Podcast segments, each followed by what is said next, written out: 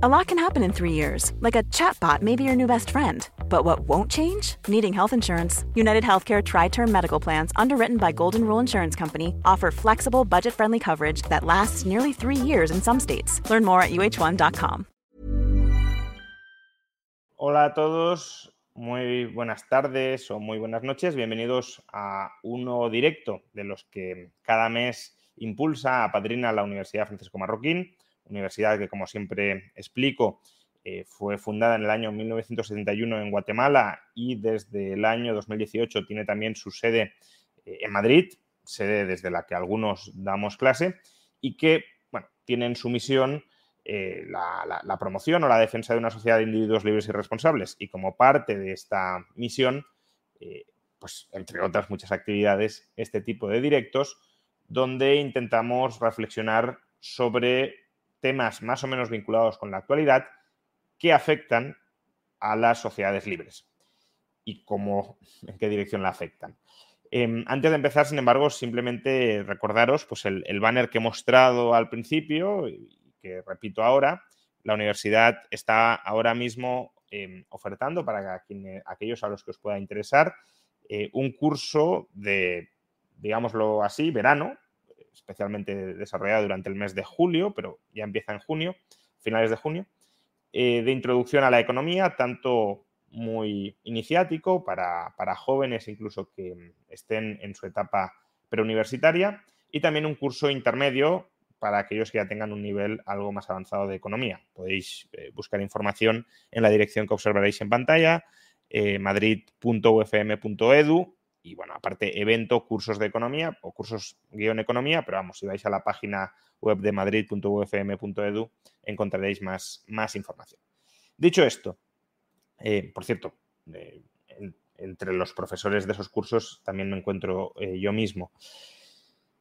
Dicho esto, vamos a empezar con la tertulia o con la entrevista de hoy, que es una tertulia que va a girar alrededor de la energía y más en particular de la electricidad, del mercado eléctrico español, porque durante los últimos meses hemos escuchado que la intervención pública que ejecutó el gobierno de Sánchez sobre el mercado eléctrico español, la llamada excepción ibérica o tope del gas, ha funcionado estupendamente y ha sido un rotundo éxito. Tanto es así que el gobierno pretende de alguna manera, luego lo describiremos, pero extender este nuevo sistema a largo plazo para que no sea una medida temporal, sino una medida estructural que pueda aplicarse no solo en España, sino en el conjunto de Europa. Sin embargo, desde Europa se resisten en gran medida a que esto salga adelante, lo cual es sorprendente porque, bueno, si ha funcionado tan bien, porque hay resistencia para que se extienda y se, y se consolide. Con lo cual, pues toca de alguna manera reflexionar sobre esto, habida cuenta también de que una de las banderas electorales del gobierno y también uno de los temas de debate para las siguientes elecciones generales debería ser la energía y más en concreto la electricidad. Y para hablar de todo esto, para hablar de qué ha pasado en España con la intervención pública y también de cuál podría ser la alternativa a esa intervención pública que nos proporcionara un mercado energético y más concretamente eléctrico, libre y competitivo y barato, pues hemos traído a, tres personas eh, muy cualificadas para hablar de todo esto. Eh, por un lado, Manuel Fernández Ordóñez, que ya ha estado otras veces en este canal y que además también es profesor de la Universidad Francisco Marroquín. Manuel, ¿qué tal? Buenas noches. Buenas noches, Juan, un placer. Eh, Manuel, como veis ahí, es PhD en Nuclear Physics, pero, pero no solo sino que también se ha empapado más en general sobre los mercados de energía y los mercados eléctricos y sobre el caso español. También tenemos a Ramón Roca. ¿Qué tal, Ramón? ¿Qué tal? Muchas gracias, Juan, por invitarme. Periodista especializado en, energía y, eh, digamos, director, promotor del periódico de la energía. Eso es. Y por último, tenemos a Jorge Sanz, que no lo vamos a tener con, videocámara por temas de conexión, no porque intente mantener su privacidad facial eh, absolutamente, sino simplemente por, facilidades de la conexión. No tiene, no, hemos hecho la conexión bien y el ancho de banda no está del todo sincronizado, pero con el audio sí. Y, Jorge es también experto en mercado eléctrico y muy en especial eh, en los resultados, en la excepción ibérica y en los resultados de la excepción ibérica. ¿Qué tal, Jorge? ¿Cómo estamos? ¿Qué tal? Buenas noches a todos. Bueno, pues ya hechas las presentaciones, si alguno más queréis añadir, si alguno quiere añadir algo más, eh, encantado de, que metáis vuestra cuña, pero antes de, que procedáis a ello, pues dejad que reparta el juego, ¿no?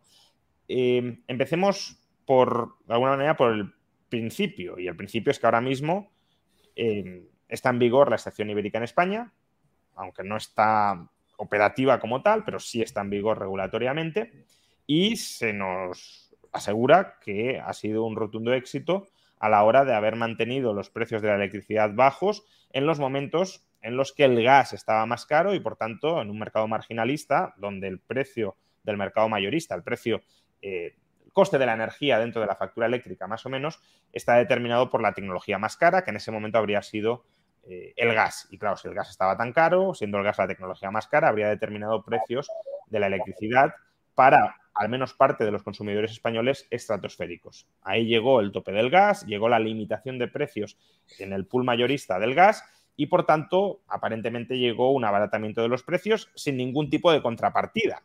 O eso se nos dice. Aquí se han bajado los precios y no hay ningún coste de oportunidad, no hay ningún sacrificio, no hay ninguna pérdida, no hay ninguna ineficiencia que, esté sobre la mesa. Por tanto, parece la, intervención pública perfecta. Pero, ¿es esto así? Mm, porque claro, si esto es así, ¿a qué vienen las reticencias de Europa? ¿Por qué Europa mira a la excepción ibérica con, el rabillo del ojo y no se termina de fiar? ¿Qué, pasa? Em, ¿Qué, no nos están contando del todo? No sé, Jorge, si quieres empezar tú, dado que eh, eres quizá el, aunque todos lo conocéis, pero el, que tiene un conocimiento o ha estudiado más a fondo esta cuestión. Vale, bueno, en realidad en, mi empresa, en NERA, publicamos tres artículos en el periódico de la energía con todos los detalles que puedan interesar a la audiencia. Entonces, todo lo que se pueda querer saber está ahí escrito. Os invito a, leerlo. Pero vamos, básicamente lo primero que diría es que el tope al gas no es un tope al gas. Eh, eh, porque si fuera un tope al gas, las empresas gasistas no percibirían ingresos por encima de un nivel y, no se trata de eso. Lo que es en realidad la excepción ibérica es una subvención al consumo de gas y de carbón para uso eléctrico. Si os vais al BOE y leéis lo que pone, lo que dice es eh, que la excepción hídrica consiste en subvencionar el consumo de carbón y el consumo de gas cuando se utiliza para producir electricidad. Por eso hay reticencias en la Unión Europea, porque cuando subvencionas el consumo de gas, lo que consigues es mayor consumo de gas. Y eso es lo que ha pasado. España es de los pocos países que ha aumentado significativamente el consumo de gas para producir electricidad, lo cual no es raro porque se estaba subvencionando. Eh, la contradicción es que, bueno, pues el gobierno defienda que está a favor de la lucha contra el cambio climático y responda subvencionando el consumo de combustible fósil para producir electricidad. Mm, eh, eh, ¿En qué consiste la subvención? Bueno, pues se calcula como diferencias entre un precio de referencia que, fija el gobierno y el precio del gas en el mercado ibérico día a día y eh, se da una subvención por esa cuantía. De manera que, claro, cuando los productores de electricidad y gas perciben la subvención, lo que hacen es descontarla de la oferta que hacen al mercado eléctrico en la que reflejan sus costes incrementales. Y efectivamente las ofertas son más baratas y marcan un precio más bajo. Es indudable que el precio baja, pero que lo, lo, que le importa al consumidor no es si el precio baja, sino si la factura final le baja o no le baja. Entonces, para eso hay que hacer números y hay que hacerlos bien porque el instrumento es enrevesadamente complicado. Entonces, ¿por qué sabemos que es malo para los consumidores? Primero, porque ningún generador de electricidad pierde, no, pierde ninguno. Y, os voy a repasar por qué.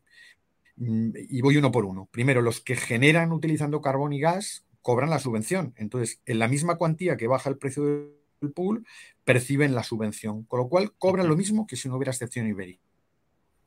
Es decir, la generación de gas y carbón se queda indiferente. Luego está la generación fósil de los territorios no peninsulares. Esos también cobran con referencia al precio del pool, pero si baja el precio del pool, desde la península les hacemos una compensación que se llama compensación a los, por sobrecostes no peninsulares, de manera que les dejamos como estaban, lo cual es lógico porque tienen una, una retribución que está regulada, con lo cual cobran lo mismo. Luego está la generación renovable que cobra prima, es decir, los que cobran subvención, que también tienen una retribución regulada. Si baja el precio del pool, sube la prima. A estos la prima se les sube con retraso, con lo cual tenemos la ilusión de que estamos pagando menos, pero ese retraso nos cuesta una tasa financiera del 7,4%. Y eso hay que tenerlo en cuenta. Es decir, que no es que estemos pagando menos, es que estamos retrasando un pago. Entonces, la única referencia, lo único que hay que debatir realmente es eh, qué le pasa a la generación que no emite CO2 y que no cobra prima esa no se ve compensada por la prima. Eh, ¿A qué me refiero? Pues a la nuclear, a la hidráulica y a la eólica. Esos no cobran prima. Entonces la pregunta es, ¿estos están cobrando menos por el hecho de que el pool haya bajado? En realidad no, porque antes de la excepción ibérica ya se había aprobado una medida que les topaba los ingresos a 67 euros el megavatio hora. Es decir, todo lo que ingresaban por encima ya lo tenían que devolver. Entonces el gobierno dice, uy, les he bajado de 250 a 150 euros el megavatio hora, que son más o menos las cifras de bajada del precio del pool a lo largo de los seis meses que duró la medida. Bueno, pues no, no, no, porque ya devolvían todo lo que ingresaban por encima de 67. Entonces, la generación no ha perdido nada. ¿Y quién ha ganado? Francia, Portugal y Marruecos. 1.900 millones de euros que pagamos todos los consumidores ibéricos perdón, españoles. Ese cálculo es para los españoles. España le ha costado a la excepción ibérica 1.912 millones de euros transferidos en forma de energía subvencionada a nuestros países vecinos. ¿Puedes explicar un poco más el mecanismo a través del cual estamos subvencionando la energía o la electricidad consumida en nuestros países vecinos? Porque eh, es algo que, es algo que eh, pensamos. Lo, importante es entender por qué Francia gana, por qué. Entonces, eh, empiezo con Francia. ¿Por qué Francia gana? Bueno, porque Francia Francia tiene la posibilidad de venir todos los días y todas las horas a comprar la energía en España subvencionada por los españoles, hasta el tope de la capacidad de interconexión. De hecho, desde el día 15 de junio, que entró en vigor la medida del año pasado, la interconexión llegó, porque claro, los franceses venían lógicamente a comprar la energía que eh, exportábamos subvencionada. E, es muy fácil calcular el volumen de la subvención porque consiste en multiplicar cada hora la energía que les exportamos por el volumen de la subvención. Y el volumen de la subvención se conoce hora a hora, porque, eh, perdón, día a día. Es una subvención eh, que se puede calcular y que además es, conocido el dato. Solo hay que restarle, y esta es la dificultad, lo que se llaman las rentas de congestión. Las rentas de congestión eh, se generan cuando se acoplan dos mercados y el acuerdo entre España y Francia es que lo repartimos a medias. Entonces, e, e, esa devolución de la mitad de las rentas de congestión amortigua en parte la eh, subvención que, o la transferencia de renta que hacemos a Francia. Pero haciéndolo bien, haciéndolo bien, la cifra transferida a Francia en forma de eh, energía subvencionada, en esos seis meses que duró la sección ibérica hasta el 31 de diciembre, a nosotros nos sale que, es, que son 575 millones de euros. Eso es Francia, pero en el caso de Portugal es muchísimo peor, a pesar de que Portugal también tiene la excepción ibérica. Y el motivo es que hicimos una pésima negociación con Portugal. ¿Por qué? Porque decidimos subvencionar toda la generación fósil ibérica de forma solidaria entre todos los consumidores ibéricos. Es decir, toda la generación de gas, de carbón española y portuguesa se financia con el mismo pool de consumidores ibéricos. Y se puso la condición de que la financiarían los consumidores que tuvieran contratos indiciados al precio del pool y quedaban exentos los contratos a plazo. Bueno, pues en Portugal eran muy pocos los que tenían contratos indiciados al precio del pool. Casi todo estaba indiciado a contratos a plazo. Con lo cual, básicamente lo hemos pagado los consumidores españoles. Porque aquí teníamos 11 millones en PVPC, claro. Claro, es que, a ver, principalmente esa es la, por qué se hizo la medida. Porque querían eh, reducir el precio del PVPC de alguna manera, porque éramos el único país que teníamos una tarifa eh, digamos, indexada a los precios de los mercados mayoristas, mientras que el resto de Europa, pues todos eh, trabajan con, tarifas más a, medio y largo plazo. Por lo tanto, pues, pues no, no, percibían, digamos, la subida de precios como sí lo ha hecho los, los, los que estaban acogidos a la tarifa regular. Pero acuérdate, Jorge, que quería comentaros que antes de que se aprobase, justamente hace un año, eh, la negociación fue muy dura con Portugal. Eh, no querían prácticamente eh, aprobar el texto que, Bruselas les había dado. Y, me acuerdo perfectamente que hubo ahí un tira y afloja importante con, el ministro portugués, em, porque no estaban por la labor de, pasar por el aro, ¿no? que, quería el gobierno de, que se llevase a cabo a través de todos los, de todos los contratos. Y al final, eh, pues tuvimos que ceder y eso se ha visto, pues eso, pagándoles eh, casi mil millones a, los portugueses.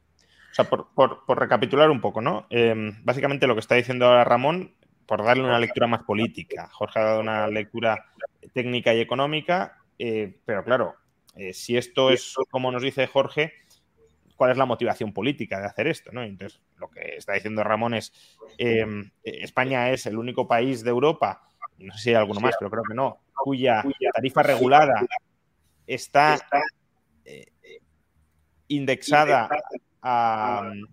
Se está colando retorno por algún lado. Yo, yo escucho bien, ¿eh? A ver.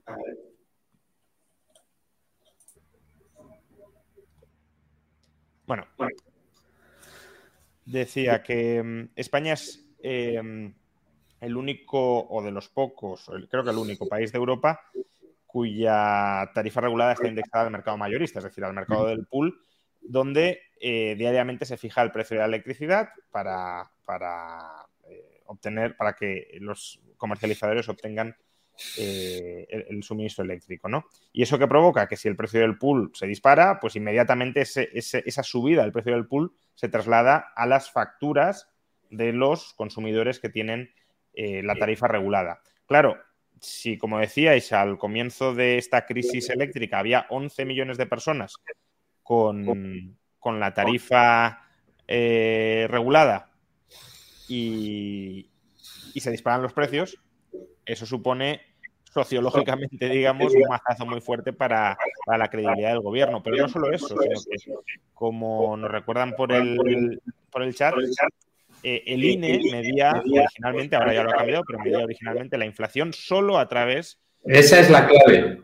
Esa es la única explicación para hacer esto, claro, que tenías una inflación desbocada, ¿no? Y además, además con, una, con un grado de perversión adicional a todo esto, que es que los consumidores vulnerables de España, es decir, aquellos que no pueden pagar la electricidad, aquellos que tienen el bono social y las familias numerosas, por normativa, tienen que estar obligatoriamente en el PVPC para cobrar las ayudas del Estado si no, no las cobras, ¿no? Es decir, es un requerimiento legal. Con lo cual, imagínate, aquí todos teníamos PVPC antes, de, antes del conflicto, ¿no? Bueno, antes, porque el gas empezó a subir allá por abril-mayo del 2021, ¿no? Antes de la invasión de Ucrania. Pero todos aquí teníamos, ¿verdad, Ramón? Todos teníamos PVPC en casa. ¿Por qué? Porque era la tarifa más competitiva. No había ninguna tarifa de mercado libre que batiera la tarifa regulada PVPC. Pero luego no fue así. Y el problema es que tenías bueno, el problema es que hay una falta de transparencia en el sector eléctrico que todos conocemos y que la gente en realidad no sabe lo que tiene contratado. Eso ya para empezar, ¿no? Entonces, ante este desconocimiento y toda la gente que tienes cautiva en la tarifa PVPC, porque no se puede cambiar, porque pierden las ayudas del Estado, pues esa luz disparada, pues hubo mucha gente que estuvo pagando durante muchos meses pues unos precios desorbitados, cuando los que nos cambiamos a mercado libre en su momento, en el momento justo, pues estábamos pagando, yo tenía una tarifa, yo recuerdo, 17 céntimos el kilovatio hora, cuando los del PVPC están pagando a 30 y pico, o sea, el doble, ¿no? Entonces, claro, esto, esto es un problema, fue un problema enorme, claro. A ver, hay que tener en cuenta que esta fue la última, digamos, gran medida del gobierno eh, para tratar de abaratar la factura de la luz. Pero realmente lo que se pretendía era eso o lo que se pretendía era eh, reducir la inflación fuese como fuese, porque claro, el problema que tiene España es que eh, el INE a la hora de calcular eh, la inflación, el IPC, lo único que tiene en cuenta son los contratos de la tarifa PVPC. O sea, los contratos que están en el mercado libre no los tiene en cuenta. Entonces, ¿qué pasa? Pues que hay tienes una inflación totalmente desbocada. Y, claro, necesita eh, pues, actuar de alguna manera para tratar de reducir eso. ¿Lo consigue? Pues de aquella manera. Pero claro, a costa de todo lo que nos ha estado contando Jorge. Yo creo que es importante, es muy importante entender también por la motivación política, Juan, que comentabas, y, lo que comentaba Jorge, que es extraordinariamente importante, porque Jorge es el único, o de los pocos, al que yo he visto escribir claramente, y hoy lo ha dicho nada más empezar, que el tope al gas es una subvención al gas. Es una subvención al gas. Lo que pasa es que se ha construido una retórica, una narrativa al lado del mecanismo, alrededor del mecanismo ibérico, que te lo venden como un tope al gas y que parecía que lo que estabas haciendo era reducir las ganancias de las compañías eléctricas o de las compañías gasistas. Se nos ha vendido así, cuando nada más lejos de la realidad, como ha explicado Jorge también, ¿no? Y, está excelentemente escrito en los, en los, artículos que están en el proyecto de la energía que comentaba al principio. Ha sido una subvención. Entonces, al final, vivimos en una distopía energética que en Europa le ponemos un impuesto al CO2 y en España subvencionamos la quema de gas que emite CO2. O sea, es que el año pasado Europa, los ciudadanos europeos, hemos pagado 39 mil millones de euros en impuestos al CO2, en los derechos de emisiones. Y aquí lo estábamos subvencionando. Y entonces hemos pasado de que en el año 2021 produjimos 37 teravatios hora de gas, que eran el 15% de la electricidad de España, que el gas había sido desbancado hacía ya 10 años por la energía nuclear del liderato de la producción de electricidad en España, hemos pasado de 37 teravatios hora a 60 teravatios hora y del 15% al 23% y a que el gas sea líder en la producción de electricidad en España. Pues menuda transición energética nos está dejando la ministra, así entre nosotros. No tienes el micro, Juan. Juan. Digo que justamente sobre eso os quería preguntar ahora a continuación, ¿no? Eh, hasta cierto punto, este modelo que se ha aplicado durante el último año es el que el gobierno quiere extender a largo plazo negociándolo con Bruselas. Eh, si no subvencionando el, gas, sí al menos fijando un tope a la retribución que pueden recibir las, centrales eh, nuclear, hidráulica, etcétera. Eh, antes Jorge mencionaba que el tope del gas no ha servido para abaratar porque ya se había puesto un tope retributivo a partir del cual estas centrales tenían que devolver todo, todo exceso que recibieran. Y algunos en el chat comentaban, bueno, es que el problema, el gran problema que tenemos es el mercado marginalista. Eh, el mercado marginalista es, lo que hay que solucionar y, por tanto, topar la retribución de la nuclear o de la hidráulica está bien. Eh, ¿Nos podéis explicar si esto es así o, si no, qué beneficio tiene el mercado marginalista? Porque esto de que la energía más cara o la, central más cara marque el precio de todo el mercado suena como raro. ¿no? ¿Quién se anima? Como queráis. A ver, hay muchas cosas que contar. Porque, claro, no solamente se puede eh, a ver, ¿por dónde empezar? Hay que tener en cuenta que España, la excepción ibérica, ha tenido cierta suerte al tener un, un, invierno suave, suave, temperaturas. Al final el precio del gas ha caído y ha dejado de aplicarse el mecanismo. Digamos que este mecanismo, ya por dar un poco de, carpetazo a este asunto, a, a, lo de la excepción ibérica, yo creo que este, este mecanismo ya está muerto y yo creo que en Bruselas no lo quieren ni volver a ver. O sea, pero ni por asomo. Eh, otra cuestión es ya ver eh, si, si eh, qué otro tipo de elementos podemos llevar a cabo dentro de la reforma eléctrica. En el caso de España, efectivamente ellos impusieron, como hemos comentado antes, el tope a las inframarginales, que son la nuclear y la hidráulica, además de algunos parques eólicos que ya han dejado de percibir primas. Esos eh, les habían topado el precio a los 67 euros el megavatio hora, pero creo que teniendo en cuenta, Jorge, si no, eh, corrígeme, creo que se tenía en cuenta también los contratos bilaterales, etcétera. Por lo tanto, al final, digamos, lo que ha podido ahorrar ahí el gobierno ha sido eh, peanuts, ha sido muy poco dinero. ¿Vale? ¿Qué es lo que sucede? Que mientras tanto, en Bruselas se aprobó también otro tope a estas tecnologías, pero de 180 euros el megavatio hora. Claro, lo que no puede ser es que España esté a unos niveles y el resto de Europa a otra liga, ¿no? Entonces, ahora en la nueva reforma, una de las propuestas que, sean, que quieren llevar a cabo es a ver hasta qué punto podemos poner un límite a esta tecnología.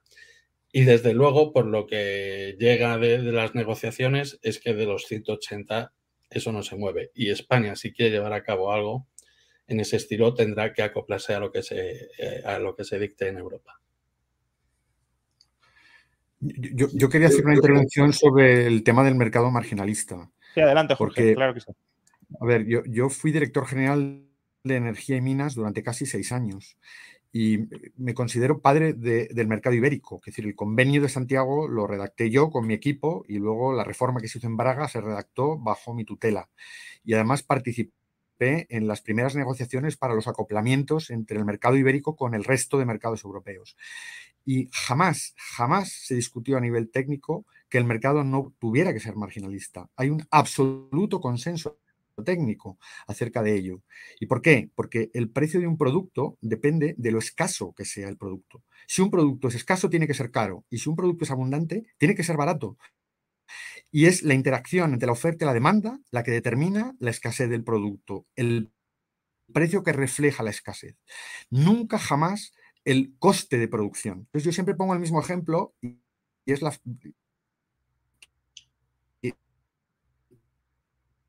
quien no lo crea verá que es contradictorio. Ahora te estamos perdiendo un poco, Jorge.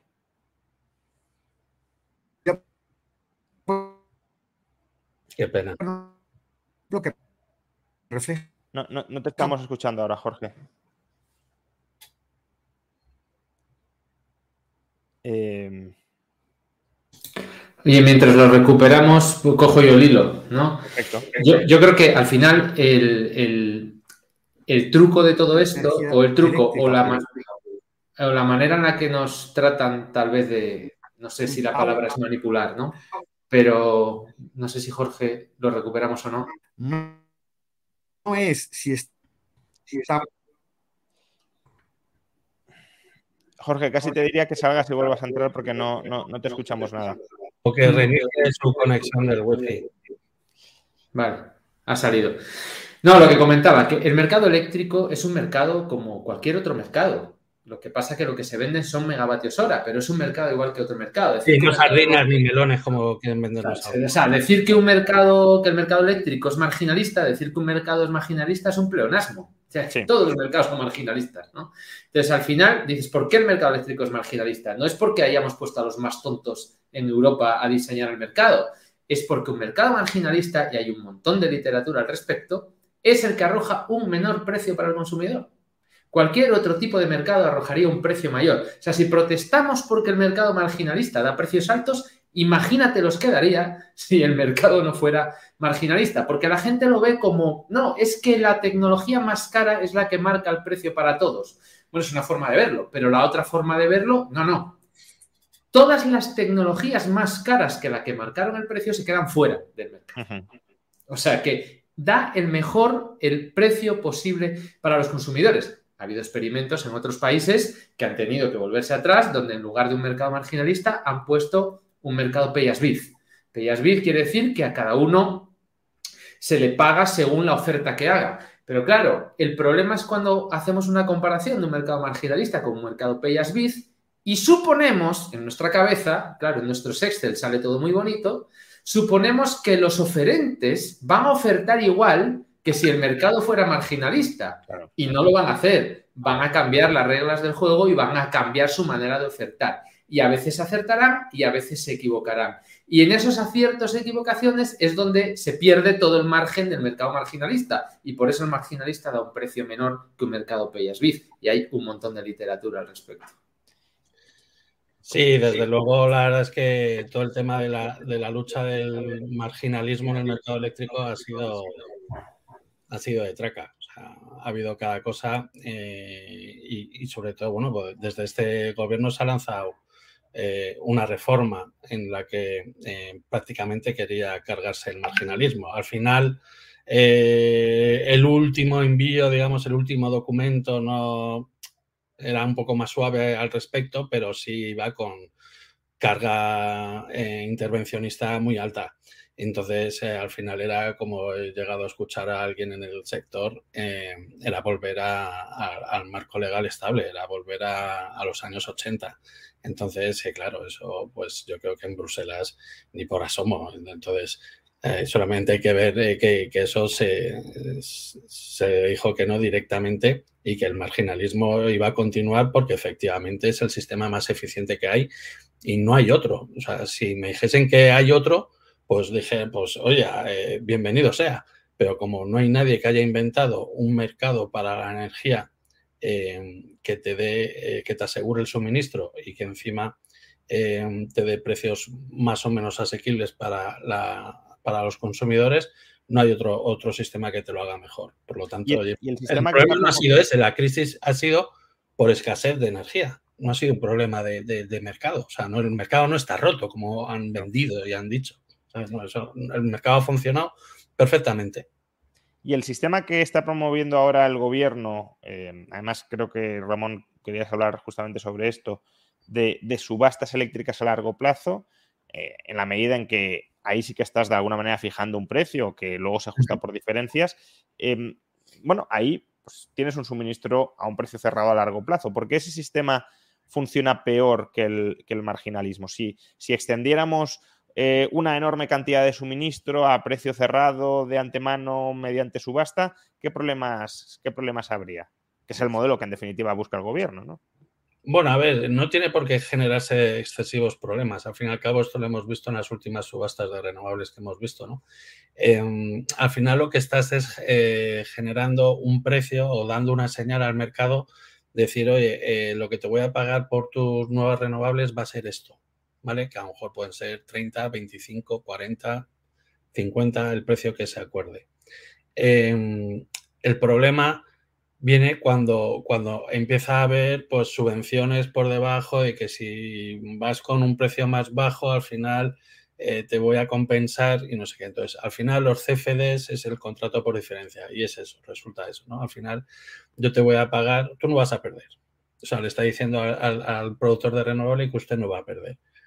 Y entonces yo le, le voy a ofrecer un precio que más o menos es asequible para ambas partes. Es como cerrar una especie de PPA, un contrato a largo plazo con, una planta entre Estado y... Claro, pero ¿quién lo paga en el caso del Estado? Porque en el caso del PPA es un, comercializador privado con un generador privado. Entonces, si yo me cierro un precio demasiado alto respecto a los precios futuros, la pérdida me la como yo como comercializador. Pero en este caso, con los CFDs eh, que, promueve el Estado, si, nos, si le cerramos al, al, inversor en energías renovables, al dueño de la central renovable, un precio muy alto y en el futuro el precio de la electricidad baja, esa diferencia, ¿quién se la come? se la come el consumidor, que es el que al final lo paga en el mercado.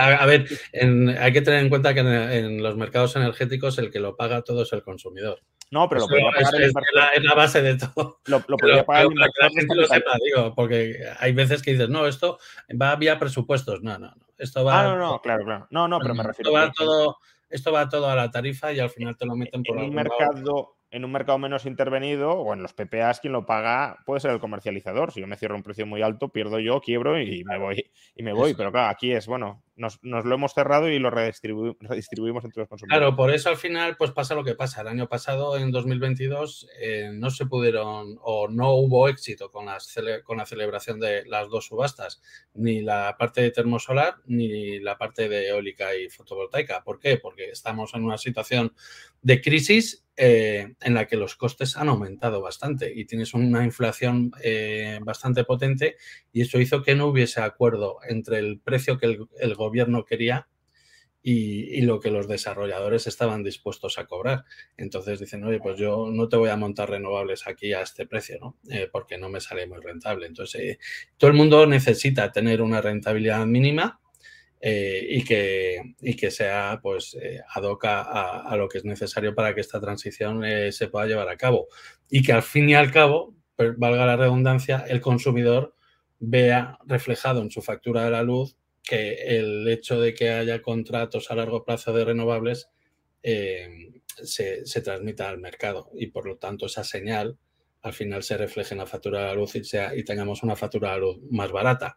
Pero de eso a que luego eso sea verdad, hay otro trecho. Ha vuelto Jorge, a ver si ahora lo podemos escuchar fluidamente, porque estaba muy interesante lo que nos estaba contando sobre. Eh, nos hemos quedado, hemos dejado de escuchar cuando has dicho.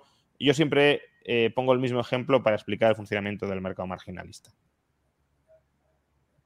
Vale, pues os lo, repito. E, es el ejemplo que demuestra que eh, el valor de un producto no tiene que ver con lo que cuesta.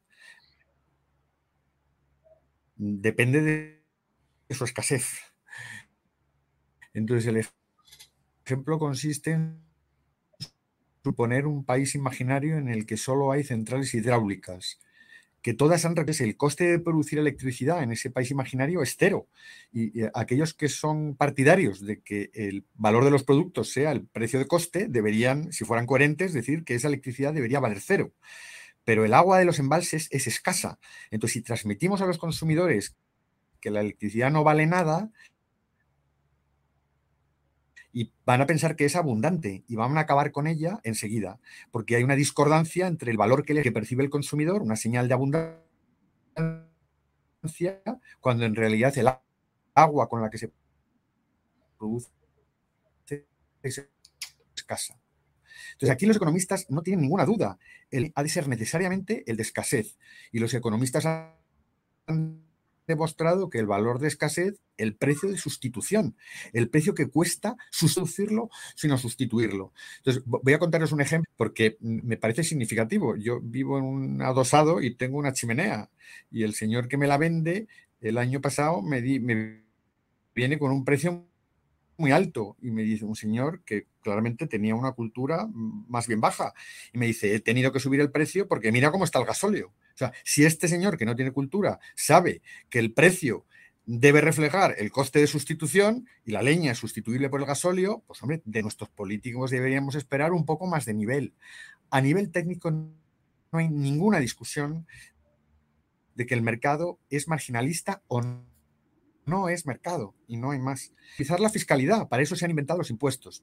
Y si alguien ha estudiado teoría de la hacienda pública, sabrá que hay libros y libros dedicados a diseño de los impuestos impuestos para que sean lo menos distorsionados posibles. Es decir, para maximizar el bienestar de la sociedad. Transferir rentas no es bajar el precio de la electricidad, eso es transmitir una señal inadecuada que no refleja la escasez del recurso. La forma de transferir renta es poner impuestos. Por, resumir un poco también lo que ha dicho Jorge, porque... Eh, un, segundo, Juan, un segundo, porque si seguimos escuchando mal a Jorge, eh, Jorge, a lo mejor puedes probar a entrar con el móvil, con el mismo enlace que te mandó Ramón. Desde el móvil igual tienes mejor cobertura y funciona también muy bien, ¿vale? Sí, voy a intentarlo con el móvil, a ver. Em, por, resumir un poco, ¿no? Básicamente, lo que ha hecho Jorge es que eh, eh, el, mercado tiene como propósito descubrir precios y que por tanto lo que no tenemos que hacer es manipular los precios de mercado para que la electricidad sea asequible a los consumidores. Si queremos que los consumidores que tienen mayor dificultad para pagar la electricidad, eh, pues, en un contexto donde la electricidad es cara, es alta, puedan permitírsela, lo que hay que hacer es redistribuir la renta mediante impuestos y, subsidios, pero no al precio, sino a los ingresos de los, de los consumidores. Y, en cambio aquí se está optando por manipular los precios, probablemente también por lo que decíamos antes, porque no se trata tanto de una política social cuanto de una política que iba dirigida a manipular el índice de precios al consumo. Eh, el índice de precios al consumo de, Em, de, calculado por el INE, ¿no? Me, he entrecortado porque Jorge ha vuelto a entrar ahora con el móvil y, estaba pendiente de, varias cosas. No sé si ahora Jorge nos, nos escuchas y te escuchamos mejor. Sí, yo creo que sí, ahora se escucha mejor con el móvil. Perdonad la conexión, pero es que me está fallando. This Mother's Day, celebrate the extraordinary women in your life with a heartfelt gift from Blue Nile. Whether it's for your mom, a mother figure, or yourself as a mom, find that perfect piece to express your love and appreciation. Explore Blue Nile's exquisite pearls and mesmerizing gemstones that she's sure to love. Enjoy fast shipping options like guaranteed free shipping and returns. Make this Mother's Day unforgettable with a piece from Blue Nile. Right now, get up to 50% off at BlueNile.com. That's BlueNile.com. Hey, I'm Ryan Reynolds. Recently, I asked Mint Mobile's legal team if big wireless companies are allowed to raise prices due to inflation. They said yes. And then when I asked if raising prices technically violates those onerous two-year contracts, they said, "What the f*** are you talking about? You insane Hollywood ass." So to recap, we're cutting the price of Mint Unlimited from $30 a month to just $15 a month. Give it a try at mintmobile.com slash switch. $45 up front for three months plus taxes and fees. Promoting for new customers for limited time. Unlimited more than 40 gigabytes per month. Slows. Full terms at mintmobile.com. Everyone knows therapy is great for solving problems. But getting therapy has its own problems too. Like finding the right therapist, fitting into their schedule, and of course, the cost. Well, BetterHelp can solve those problems. It's totally online and built around your schedule. It's surprisingly affordable too. Connect with a credentialed therapist by phone, video, or online chat, all from the comfort of your home. Visit betterhelp.com to learn more and save 10% on your first month. That's BetterHelp H E L P. Totalmente. ¿Dónde nos quedamos? No, estaba resumiendo tu, tu, tu crítica a, a, la intervención del mercado marginalista, ¿no? Y, y bueno, a partir de aquí eh, estábamos debatiendo, Ramón ya, ha comentado su, opinión al respecto, eh, pero también querría conocer la vuestra, tanto la de Manuel como la de Jorge, sobre los, el nuevo modelo de mercado eléctrico hacia el que nos quiere llevar el gobierno, que es un modelo donde el papel del mercado marginalista está mucho más marginado, eh, prácticamente desaparece, y la, la, mayoría de centrales son retribuidas a través de, de, de, subastas, ¿no? Y de subastas y de un precio de antemano cerrado a través de la subasta. Eh, ¿Ventajas e inconvenientes de este modelo? Jorge, por favor. Vale, a ver, el, no es malo que exista un mercado a plazo líquido. El gobierno lo que dice es que el mercado a plazo mmm, no, no, funciona porque le falta liquidez. Bueno, primero hay que demostrar que le falta liquidez, porque, eh, claro, lo que tiene el mercado español, la diferencia, por ejemplo, del británico, dice, no, es que en el británico hay mucha más liquidez. Claro, es que en el británico lo que no hay es un mercado diario. Como no hay un mercado diario, no hay más remedio que contratar la energía a plazo. Y en España lo que hay es un mercado diario que garantiza la liquidez a todos los agentes. Garantiza que si eres un generador y no tienes consumidores, los vas a conseguir. Y al revés. Con lo cual es lógico que el mercado español tenga menos liquidez que el mercado británico. También es lógico que tenga menos liquidez que el mercado alemán, porque el mercado alemán tiene el mismo precio que en Austria, que en Holanda y que todos los países satélites. Todos van a buscar cobertura al mercado alemán. Entonces, no es extraño que en España haya menor liquidez. Pero mm, el problema del mercado mm, a plazo en España eh, básicamente es que le falta demanda. Ese es el problema. Si, esto se puede ver fácil, fácilmente si analizáis lo que llaman la prima de riesgo ex post, que es la comparación, el spread que hay entre el precio contratado a plazo en los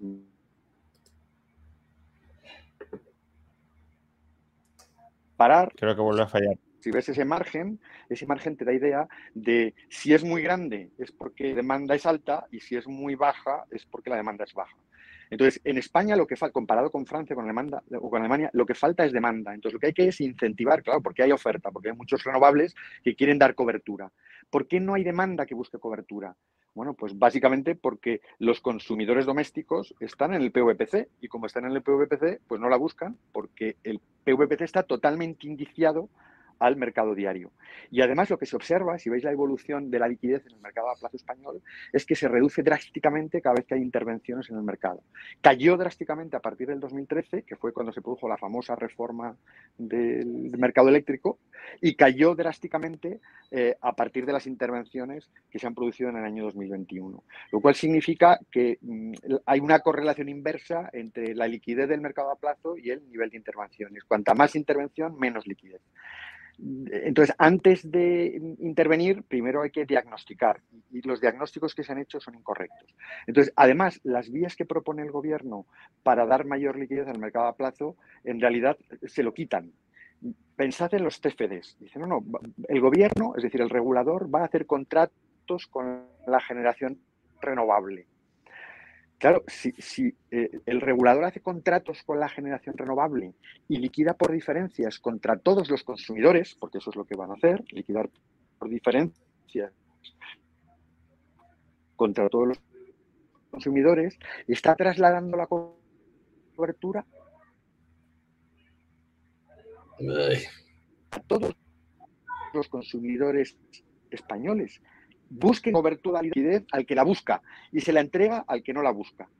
Y el segundo inconveniente es que da un protagonismo especial al regulador a la hora de organizar la subasta, decidir qué tecnologías, decidir qué potencias y ahí pues se va a equivocar. ¿Y por qué se va a equivocar? Porque no tiene información sobre cuáles son las tecnologías más competitivas. La ventaja de los PPAs, que son bilaterales, es justo que dan cobertura a quien la busca, porque tanto el generador como el consumidor está buscando, están buscando ambos cobertura de riesgo de precio. Esa es una de las grandes ventajas. Y, y la segunda gran ventaja es que solo se firman PPAs con tecnologías rentables mientras que en los CFDs es el gobierno el que decide, puede elegir perfectamente una tecnología que no sea rentable. Y el siguiente riesgo de los CFDs, y este es el más importante, es que es muy probable que introduzca renovables más allá de lo que es rentable. Eso nunca ocurriría en el mercado. El mercado te lleva eh, la penetración de renovables allí hasta donde es rentable cada tecnología. ¿Y, por qué lo hace así el mercado? Porque es marginalista. ¿Cuál es la retribución que obtiene una instalación solar cuando se instala? Pues percibe el coste marginal, es el valor del gas que sustituye. Fijaos que no es una estupidez. Es usted hace una inversión, un coste fijo, desplaza una tecnología, ahorra un coste variable y usted se apropia del coste variable. Ese es el incentivo que tiene el renovable a invertir, porque se apropia del coste variable que evita. Entonces, si el gobierno toma las riendas a través de los CFDs, como no sabe cuáles son los costes de las tecnologías, probablemente organizará subastas e introducirá más renovables de las que cabrían en el mercado. ¿Y qué significa eso? Que va a introducir renovables hasta el punto en el que el coste fijo en el que hay que incurrir por la inversión sea mayor que el coste variable evitado. Y eso es una pérdida de bienestar. Es una pérdida de bienestar porque incurrimos en un coste fijo superior al coste variable que evitamos. Entonces, mm, al final, eh, si el regulador fuera omnisciente, pues tal vez conseguiría maximizar el bienestar social. Pero como no tiene la información necesaria y funciona pues a base de impulsos, a base de lobbies, pues todas las tecnologías irán a pedir mm, sus subastas eh, y probablemente se meterán más, eh, mm, habrá un nivel de penetración más allá del que el mercado absorbería. Y es una pérdida de bienestar porque nos lleva a bueno, pues hacer inversiones con costes fijos superiores a los costes variables que se ahorran. Esas son las desventajas de los CFDs. Es decir, que el problema no está, como más o menos decíamos, en los mercados a plazo como tales, porque los mercados a plazo son muy necesarios para aquellos que, busquen cobertura y que estén dispuestos a, proporcionar cobertura, es decir, cerrarte un precio a largo plazo, eh, sino en tratar de suplantar los mercados a plazo a través de un mecanismo centralizado de subastas y de fijación del precio de la subasta contra eh, el conjunto de consumidores que, estén acogidos a este, a este mecanismo. Em, y eso puede llevar, claro, si decíamos, la ventaja del mercado es descubrir precios, descubrir precios con todo lo que ello implica, descubrir precios y generar incentivos para que se actúe conforme a esos precios. Claro, si el regulador no tiene la información porque no se ha descubierto a través del mercado y además los incentivos eh, los crea el regulador al fijar precios que no se han descubierto a través del mercado, sino que son precios que él impone sin información, pues eh, como explicaba Jorge, distorsionamos el comportamiento de los agentes que llevan, pues, si los precios son muy altos a una sobreinversión y si son muy bajos a una infrainversión, pero no a que se invierta como invertiría rozando la eficiencia, si lo queremos, el mercado. Más o menos. Correcto. Acaba, acaba. Bien, eh, no, creo que Jorge solo ha dicho que, correcto, que, el, resumen le parecía, le parecía aceptable. Em, entonces, em, Manuel, no sé si quieres añadir algo. No, simplemente que al final, eh, de manera redundante, estamos siempre, eh, al final tenemos que volver siempre a Mises y el teorema de imposibilidad del cálculo económico. Es decir, al final, cuando el Estado se mete a calcular algo, pues siempre se va a equivocar, porque no son discientes, como decía Jorge, no tiene tanta información. De todos modos, a mí me gustaría comentar algo que es muy básico y muy fundamental, pero Jorge lo sabe muy bien, la ley 54 del 97, que al final era una transposición de la directiva europea, liberaliza el mercado eléctrico, al menos la generación, liberaliza más cosas, ¿no? Pero estamos hablando de generación, fundamentalmente. Bueno, pues si la generación de electricidad en España es un mercado libre, pues es un mercado libre. No pinta nada el Estado metido a decidir qué tecnologías de generación se tienen que instalar y cuáles no se tienen que instalar y cuáles vas a subvencionar y cuáles no vas a subvencionar. Para empezar, porque se van a confundir y para seguir, porque destrozan todos los incentivos que da el mercado, que para eso lo tienes. Y si encima pasan cosas como las que estamos comentando, que al final todo esto se hace pues con el fin de descarbonizar las economías. Ese es el objetivo global de Europa, ¿no? De aquí a 2050. Y se están intentando introducir en los mercados los mecanismos que pretendan, pues, conducir las inversiones hacia conseguir ser net cero en 2050, que no lo vamos a conseguir en ningún caso, pero bueno, estamos en esto, ¿no? Ahora mismo. Claro, pero net cero en 2050 implica instalar tecnologías que no emitan gases de efecto invernadero y no tenemos muchas. Tenemos las renovables y tenemos la nuclear. No tenemos nada más. Entonces, si encima tú estás metiéndole mano al mercado y estás haciendo que tecnologías que no emiten CO2, como son la hidráulica o como son la nuclear, les está escapando, les está escapando la retribución que reciben, precisamente estás eliminando los incentivos a hacer una transición hacia fuentes que no emitan gases de efecto invernadero, porque el mensaje que estás dando desde los estados es, oigan, si ustedes reciben el precio de reemplazar el último megavatio hora de gas, que sepan ustedes que les voy a meter la mano en la cartera, les voy a quitar su dinero. Entonces, claro, en este escenario, ¿quién va a invertir? Pues no va a invertir absolutamente nadie, porque vosotros me diréis, ¿no? Y luego, si queréis, hablamos de los niveles de inversiones de renovables que se necesitan con los niveles de precios que tienen los que van a dar los mercados de aquí en adelante con la altísima penetración de renovables. ¿no?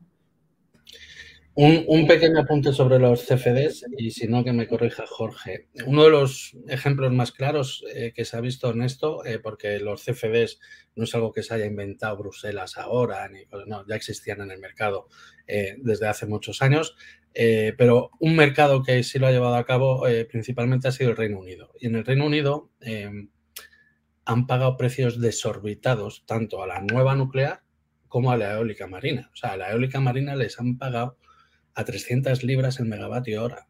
O sea, es que eso es descomunal. Entonces, claro, dices tú, pero ¿cómo puedes eh, ofrecer un CFD a ese precio? Pues, pues lo, los han dado. Y, con Hinkel Point, pues algo parecido. O sea, eran, creo que eran 90 libras o 100 libras el megavatio hora.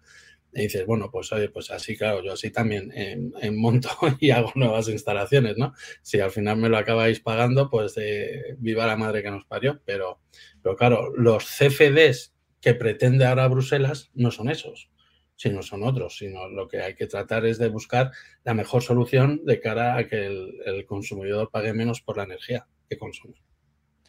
Em, justamente, Ramón, te quería preguntar, os quería preguntar, pero como tú estás más, más cerca de, todo ello, em, esa es la propuesta del gobierno español, pero Bruselas tiene otras ideas, más allá de la que ya nos has comentado, de, que el tope de las centrales inframarginales sea de, 180 euros megavatio hora y no de 40 y pico como quiere el gobierno. Pero, eh, ¿qué otros puntos de fricción hay? Porque el gobierno tiene un modelo muy claro y, Europa lo tiene. Y ¿En qué se diferencia? Bueno, es que depende también con quién hables en Europa. es, que Europa es muy complicada. Eh, pero por resumir, eh, la Comisión Europea ha hecho una, eh, digamos que la reforma del mercado eléctrico se lleva a cabo en Europa a través de las tres, de, los tres pilares que, que, forman la Unión Europea, que es el Consejo Europeo, que ahí están los 27 miembros del Estado, el Parlamento por otro lado y por otro lado la Comisión. Y cada uno más o menos hace una especie de propuesta y luego se reúnen entre ellos y eh, negocian, ¿vale? Eh, entonces, la Comisión Europea ha hecho ya su propuesta, que es, eh, digamos, muy basada en mercados a, plazo para tratar de tener precios más estables. pues ha buscado por las fórmulas del CFD, del PPA, etcétera. Pero cero intervencionismo y se agarra al mercado marginalista cosa que en el mercado eh, la propuesta española pues no iba muy encaminada en, esos términos. Eh, y por tanto sí da vía libre, digamos, a que en momentos de crisis podamos, eh, se pueda volver a intervenir. Pero no quiere intervención propia eh, y, dicha de, manera directa porque, porque no, porque no, no, viene a cuento. ¿no? En Bruselas sí más o menos se tiene en cuenta que es importante saber cuándo hay que legislar y no hay que legislar sobre todo cuando estamos en un momento de crisis, sino que hay que eh, echar un poco la mirada atrás y, ver la perspectiva. Por otro lado, el Parlamento Europeo, que a través del Partido Socialista, que es el que ha llevado el, portavoz, que es el español Nicolás González Casares, ha hecho otra propuesta de la, de la reforma del mercado eléctrico, que es una propuesta más cercana a la que eh, pretende el gobierno. Em, el, gobierno español con cierto intervencionismo y con cierto precio o límites precios a, las tecnologías inframarginales.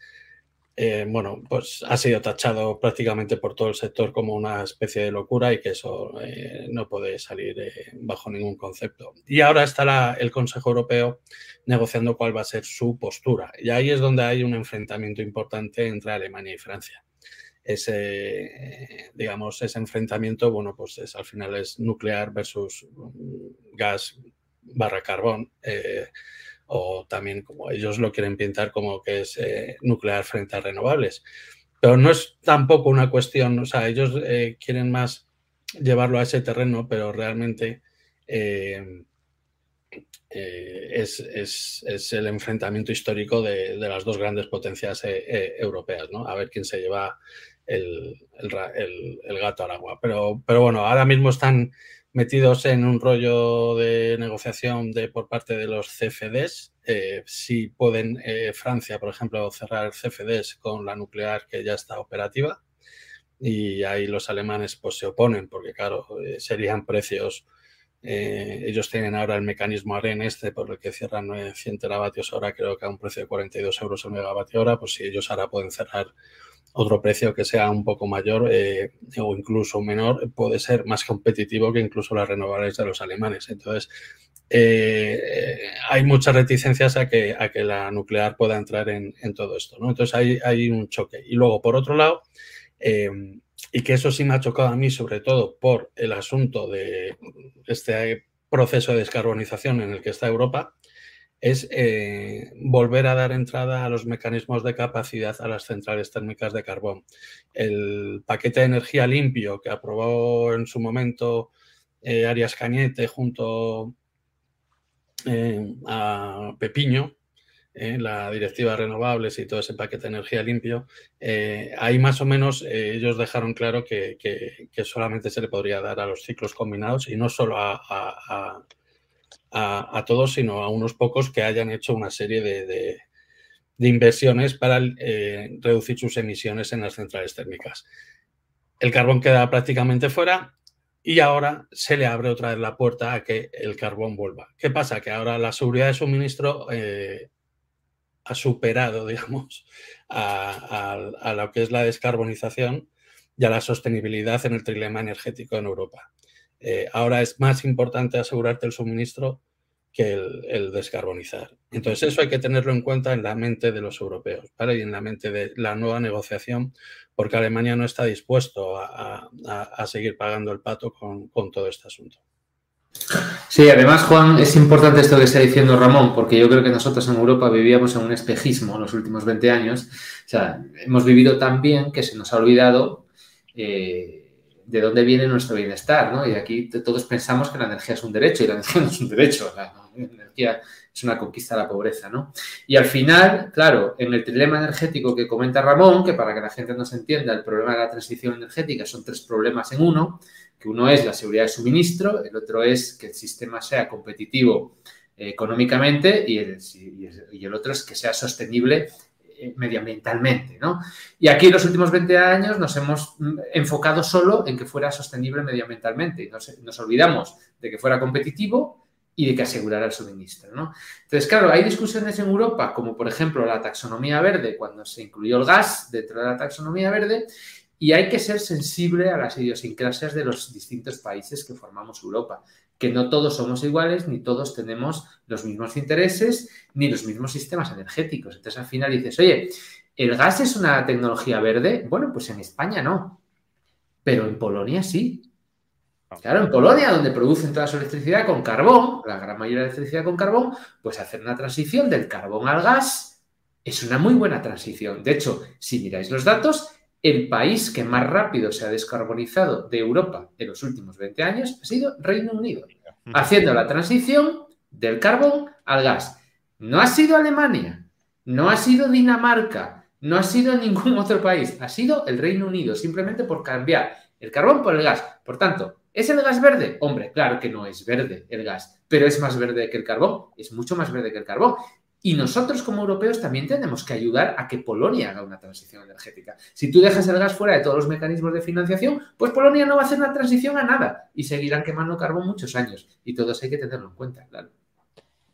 Em, por ir avanzando y casi terminando, ¿no? Porque nos quedan unos pocos minutos y, quería tocar el último, el último tema y es Mm, cuál debería ser la reforma eléctrica de España y de Europa. Es decir, eh, tenemos la visión del gobierno español, tenemos, como ha resumido Ramón, distintas visiones en Europa, pero eh, ninguna de ellas parece, o sea, las hay más intervencionistas y menos intervencionistas, pero ninguna es especialmente liberalizadora. Em, ¿Qué alternativas podría haber? Es decir, vamos necesariamente, estamos necesariamente condenados a un mercado muy intervenido o bastante intervenido o, no, porque antes creo que era Manuel quien recordaba la ley del 97 de, bueno, el mercado eléctrico es un mercado libre. Bueno, pues si es un mercado libre, eh, ¿qué implica que sea un mercado libre y podría realmente funcionar un mercado libre? ¿Sería realmente la, solución a los problemas? No. Esa es otra historia. Yo, yo, no, yo no creo que sea un mercado libre. O sea, para mí es, un sector regulado y como no lo es, al final está controlado por quien está todos aquí sabemos que eh, de facto no lo es, pero de jure debería serlo según la ley. Em, y si se ajustara el de facto y el de jure de tal manera que estuviéramos ante un mercado libre, eso sería funcional, no lo sería, eh, sería mejor que lo que tenemos ahora, peor. No sé, me gustaría saber vuestra opinión sobre todo esto. Pues, Yo os diría, Juan Ramón, a ver, el mercado se ha ido construyendo a lo largo de décadas y sobre la base de los consensos y sin prisas. Desde que se sacaba el borrador de directiva o de reglamento hasta que se aprobaba, transcurrían años, años de mm, debates y de consensos. Y ha funcionado bastante bien. Se ha conseguido un mercado a nivel europeo acoplado y bastante eficiente. Es decir, que hemos ido en una muy buena dirección. Entonces, ahora lo que estamos viendo es un poco la resaca de la crisis. Esto de que hay que ir a mercados a plazo no es una decisión de los técnicos, es una decisión de los políticos porque se han visto muy incómodos cuando subían los precios y no sabían explicar. Entonces, ¿qué le falta al mercado a plazo para funcionar? No la intervención de los gobiernos. Lo que le falta es resolver el único problema que hasta ahora no se ha resuelto, que es el, riesgo de contraparte. Es decir, cuando en un PPA un generador tiene que firmar un encuentra un consumidor al otro lado, que está un industrial que está dispuesto a firmar un contrato con él, el único problema es el riesgo de que no te pague. Porque si a, lo largo del repente se revela que el precio del pool está más bajo que el que has firmado en el contrato y que te has equivocado, hay un riesgo de que la otra parte incumpla o que quiebre. Eso sí que es un problema que hay que resolver y ahí sí que la intervención pública puede hacer aportaciones. Entonces, bueno, después de varios debates entre ministerios, que lo conozco, y hay, varios que se negaban, al final se llegó al acuerdo de crear un fondo que gestiona TESTE, la compañía española de comercio exterior, precisamente para dar cobertura de riesgo de contraparte a los PPAs. Es decir, se va directamente a resolver el problema, no a intervenir el mercado, sino a resolver el problema. De manera que si un eh, generador eólico consigue una contraparte, pero tiene miedo de que no le pague, pues contrata un seguro de riesgo de contraparte con eh, CESTE. Paga una prima, una prima de mercado, y en caso de incumplimiento es CESTE con la garantía del Estado quien se Pero Jorge, ¿sabes cuántos PPAs han firmado así? De eh, compensar al generador. Ya intervengo yo, ¿no? Es decir, los mecanismos de capacidad, si no tenemos mercados de solo energía, pues habrá que abordarlos. Y si no los abordamos, pues al final no serán inversiones y tendremos... Creo que desde que se anunció esa medida, creo que se ha firmado únicamente un PPA, acuerdo entre industria con un seguro CESCE. Uno. Y pero es muy recuerdo que el gobierno se puso la medalla. De... hace muy poco. No, no, no, que hace un. No, no, lleva más de un año, ¿eh? Año y medio o dos años lleva eso, ¿eh? Y, y, solamente se aprueba uno. Es cierto, claro, que estaba en un momento lo han reducido de, exclusivamente. crisis y de precios que eran irreales. Pero, pero, pero, pero yo creo que ese ha sido uno de los grandes fracasos del, del, gobierno en, en, en, este asunto, que no ha conseguido que, uno, eh, la subasta de inframarginales, que es, no la ha llevado a cabo al final, y, y, los industriales han sido incapaces de poder firmar con los, con, los, con los productores renovables. Claro, un productor renovable dice, yo me voy al mercado ahora mismo a forrarme y no a cerrar un PPA con nadie. O sea, yo por qué voy a estar aquí perdiendo dinero. O sea, la situación de mercado eh, no era la adecuada para que se diesen... Eh, un poco la coyuntura, la, la crisis. Claro. Exacto. Exacto. Pero, pero, el instrumento es bueno, es un buen instrumento porque va a resolver el problema. ¿Y hasta qué punto los CFDs pueden constituir una especie de, de, crowding out de los PPAs? Bueno, yo creo que hay un poco de todo. en el si haces un CFD. habrá... Eh, Jorge, Jorge, sí. No, iba a decir que lo hemos comentado ya, que decir, si, si, los renovables firman contratos por diferencias contra el regulador y el regulador liquida por diferencias contra todos los consumidores, lo que se está es trasladando la cobertura a todos los consumidores, incluidos los que no la buscan. Entonces se está detrayendo liquidez de cobertura para los que sí la buscan. Es decir, los consumidores que sí necesiten contratar a plazo la van a encontrar mucho más cara, porque se la han llevado muchos consumidores que realmente no la querían. Yo como doméstico no quiero cobertura. ¿Por qué no quiero cobertura? Porque la prima de riesgo ex post siempre es positiva. Es decir, históricamente la contratación a plazo, si la comparamos con el precio medio del pool ex post, es más alto porque hay una prima de riesgo. Eso es lo que cobra el, que te da la cobertura. Entonces yo como consumidor no la quiero, eh, pero me la van a dar aunque no la quiera. Entonces, lo malo de los CFDs es que se está trasladando la cobertura a quien no la quiere. Y además, ¿por qué se está trasladando a quien no la quiere? Porque el gobierno está pensando en el doméstico, este, que es el que vota. Entonces, como le va a ofrecer un precio a plazo, ese precio a plazo que es la media esperada del precio a lo largo del periodo que dure el contrato a plazo. Entonces, como la expectativa es de bajadas de precio, ese precio medio va a ser más bajo que el spot durante los primeros años y más alto que el spot durante los últimos años.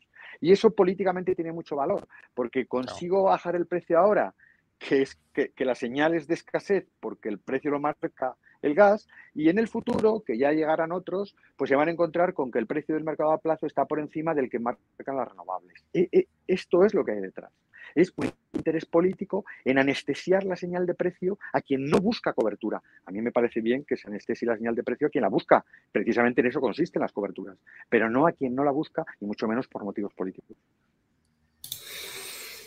Yo, Juan, me parece que es un buen resumen del objetivo que busca la, reforma del, que está promoviendo el, gobierno de España. básicamente eh, abaratar el precio a corto plazo a costa de incrementarlo a largo plazo, anestesiando la, señal de precios y proporcionando cobertura a quien no la está buscando y, por tanto, eh, abocando a un mercado más ineficiente. Un ejemplo es la reciente reforma de la tarifa regulada de la luz. Ese es un ejemplo clarísimo de, pues eso, de dar una cobertura que no te la está pidiendo. Sí, porque eh, aunque quizá mucha gente no lo sepa, pero la, tarifa regulada en España, que está vinculada al mercado mayorista, la, lógica que tenía es eh, precisamente la que comentaba Jorge, ¿no? Que eh, el precio promedio del mercado mayorista es más barato, lo constató el Banco de España, bueno, y más, pero el Banco de España mismo se pronunció al respecto, es más barato que, el precio de un mercado, de, un precio a plazo. ¿Por qué? Pues porque estás pagando la cobertura, la prima de riesgo del, del mercado a plazo. Y por eso se, metió a los consumidores por defecto en, la tarifa PVPC.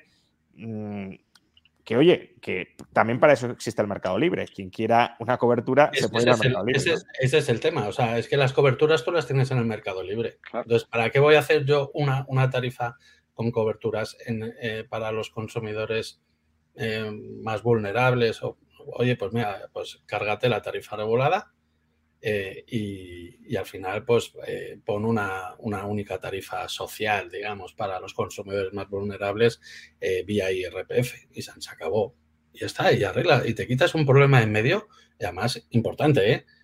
O sea, porque, porque además dices, yo, ¿por qué tengo que estar aguantando todos estos problemas de, la, volatilidad de los mercados y lo otro y la moto, dices, oye, pues mira, aquí sí que vamos a dejar a los generadores y a las comercializadoras hacer su trabajo y, ya está, y que ofrezcan los, precios mejores a los, a los consumidores y que haya más competitividad en el mercado.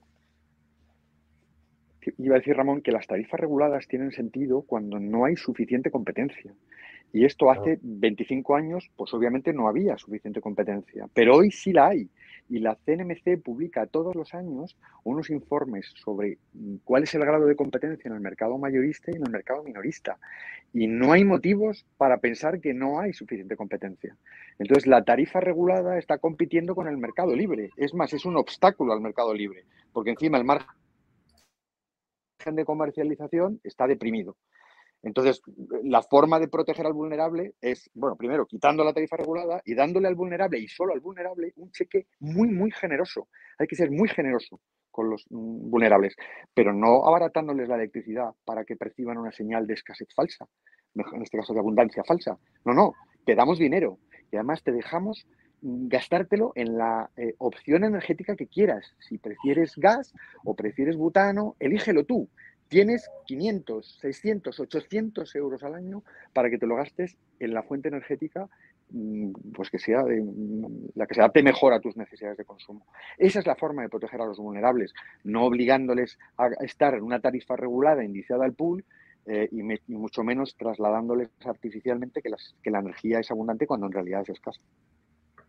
Eh, hay que aclarar, por cierto, que estamos hablando, porque lo estoy leyendo en el chat, estamos hablando de generación y comercialización son las actividades donde puede haber competencia, no de transporte y de distribución, porque eso son actividades reguladas, reguladas no sé si queréis añadir algo más porque ya estamos muy... Sí, a mí, a mí me gustaría antes de acabar eh, comentar algo, mm, oye, para que los que nos están viendo se queden también con la copla porque no lo hemos comentado hasta ahora. Estamos hablando mucho de los problemas del sistema eléctrico, de cómo modificar el mercado eléctrico, pero no hemos dicho que más del 50% del precio de la luz son costes políticos. Y no lo hemos mencionado, ¿vale? No hemos mencionado que el 38% de la factura de la luz son costes que no tienen absolutamente nada que ver con el hecho de producir electricidad y llevarla hasta tu casa. Y que el 21% de la tarifa de la luz son impuestos indirectos. Entonces, al final es la mitad. El último año, en el 2021, que es cuando hice el análisis, pues era un poquito menos. ¿Por qué? Porque el impuesto del 7% del valor de producción de energía eléctrica estaba suspendido desde mitad de año, porque el IVA se bajó al 5%, porque el impuesto especial de electricidad se bajó al 0,5%, y aún así los costes políticos son eran el 47% de la tarifa de la luz. En un año normal, como por ejemplo si te coges el 2018, era el 58%.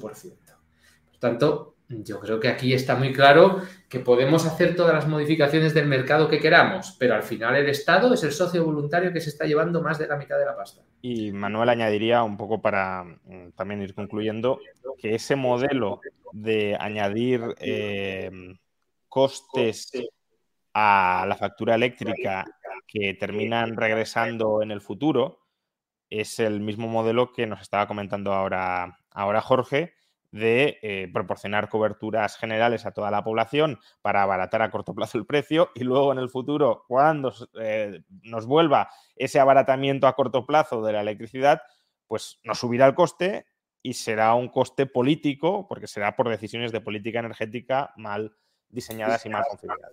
Lo hemos visto con el déficit de tarifa y además con un grado de perversión adicional en el sistema, que es que fijaos que los impuestos que aplica el gobierno se aplican sobre una base del impuesto que ha engordado el propio gobierno. Es decir, el propio gobierno toma decisiones que engordan el sistema eléctrico y luego aplica impuestos sobre ese sistema engordado. De hecho, hay un dato, desde el año 2000 hasta ahora, el consumo eléctrico en España ha aumentado un 33% aproximadamente, un 30%, pero el ingreso por IVA ha aumentado un 200%.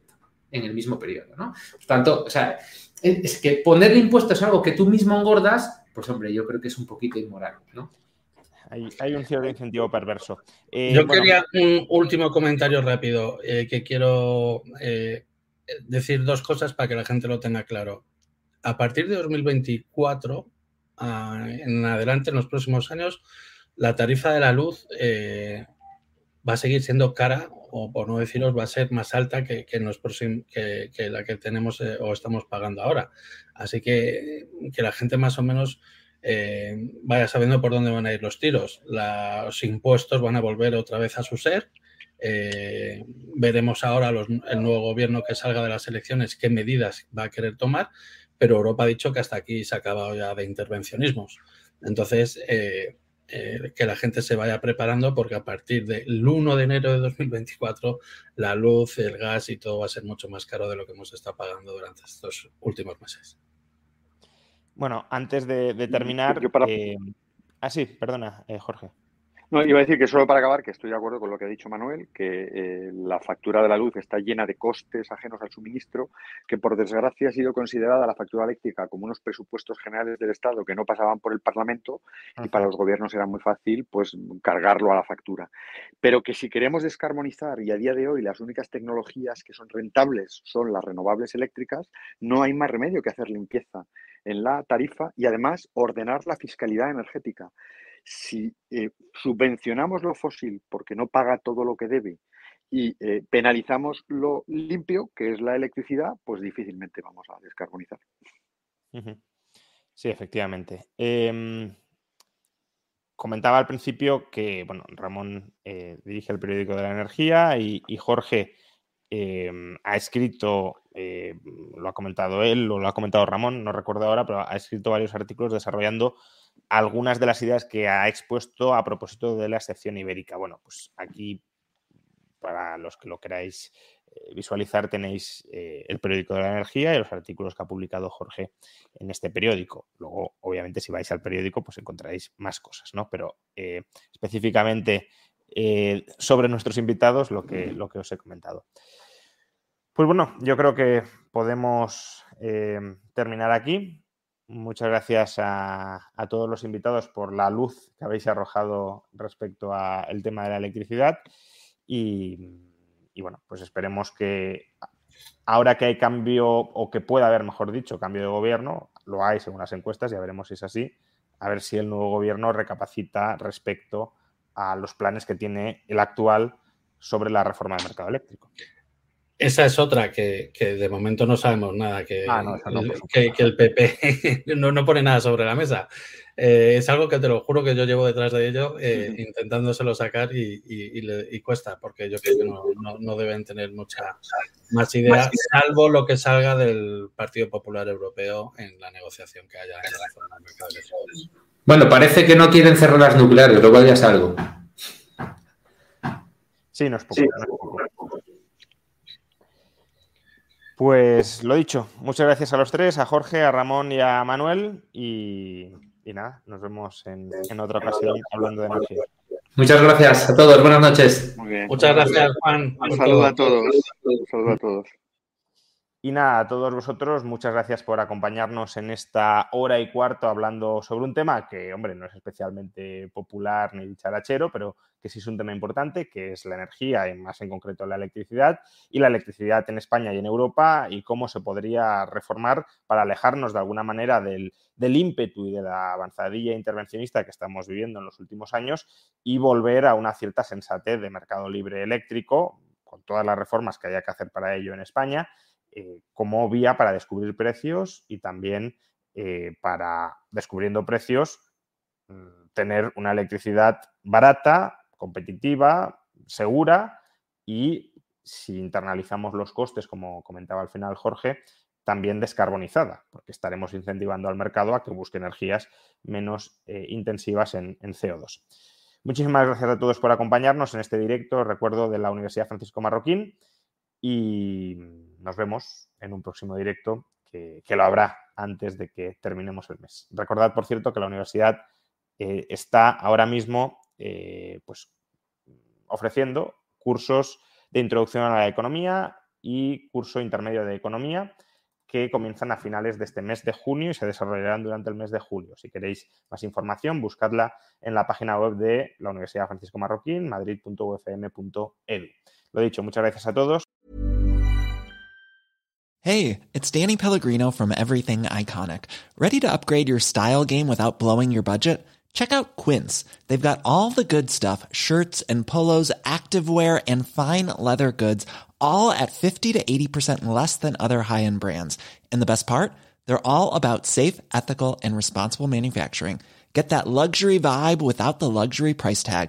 Hit up quince.com slash upgrade for free shipping and 365-day returns on your next order. That's quince.com slash upgrade.